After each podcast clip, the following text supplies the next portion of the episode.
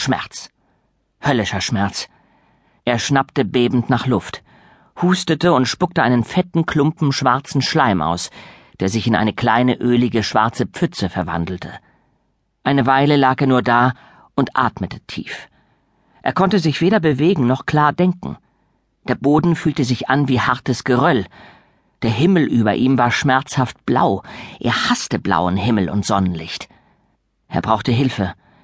Er wollte nach seinem Leutnant Gargon dem Grauenhaften, genannt der Knochenbrecher, rufen. Gar, Gargon zu mir! versuchte er mit seiner gefürchteten Kommandostimme zu brüllen, aber heraus kam nur ein Quieken. Wo war die dröhnende Stimme geblieben, mit der er seine Legionen des Grauens zum Brandschatzen und Morden trieb? Stöhnend versuchte er, den Kopf anzuheben, doch nicht einmal das schaffte er. War sein Helm der Höllenherrscher etwa schon wieder verrutscht? Wenn das Ding nicht ganz gerade saß, kniff es ihn ziemlich unangenehm im Nacken. Er wollte ihn zurechtrücken, aber da war überhaupt kein Helm. Keine Hörner fühlte er, nur strubbelige Haarbüschel, noch dazu auf einem ziemlich kleinen Kopf, der sich anfühlte wie einer dieser kleinen Menschenschädel, die zu Dutzenden an Gargons Gürtel baumelten. Was war hier eigentlich los? Wo steckte Gargon? Und noch etwas stimmte nicht.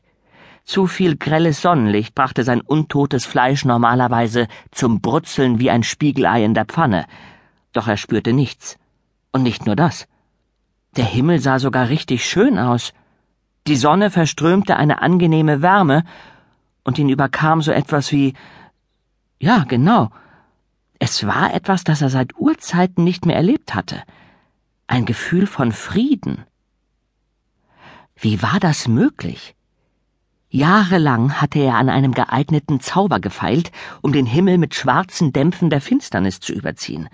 Und jetzt schien ihm das strahlende Blau überhaupt nichts auszumachen. Wieder durchzuckte ihn ein Schmerz. Schon besser, dachte er. Er wollte kein Gefühl von Frieden empfinden, das passte nicht zu ihm. Unter Anstrengung gelang es ihm endlich, den Kopf ein wenig zu drehen. Auf der linken Seite sah er ein flaches graues Steingebäude, plump und unansehnlich. Ausgezeichnet. Immerhin schien hier jemand Sinn für hässliches Zeug zu haben. War vielleicht von irgendeinem Ork entworfen worden. Auf die Orks war immer Verlass, wenn es um hässliches Zeug ging. Über dem Gebäude wehte eine Art Banner. Er erkannte darauf Runen in einer fremden Sprache. Zu seiner Überraschung konnte er sie lesen. Sparko Supermarkt. Ein Markt also. Das klang allerdings nicht orkisch. Orks würden eher plündern als einkaufen. Er drehte den Kopf in die andere Richtung und staunte noch mehr. Seltsam geformte Metallkästen glänzten dort nebeneinander aufgereiht bunt im Sonnenlicht.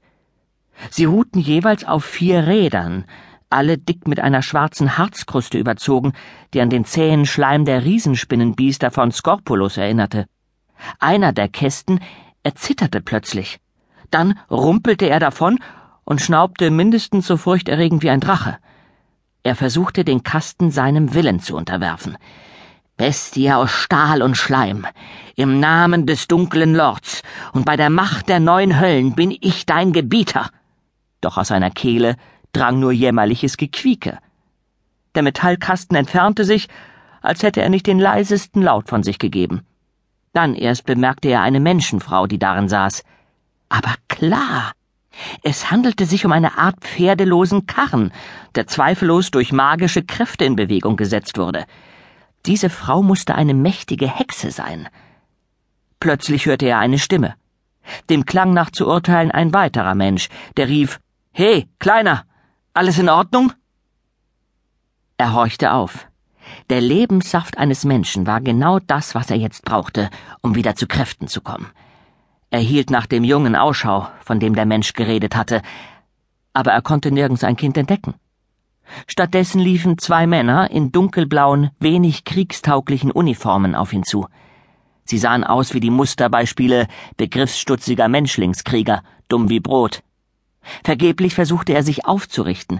Er war immer noch zu schwach. Es konnte doch nicht sein, dass er sein Dasein auf solch jämmerliche Weise beendete, getötet von zwei gewöhnlichen Menschlingen. Aber dann geschah etwas Merkwürdiges.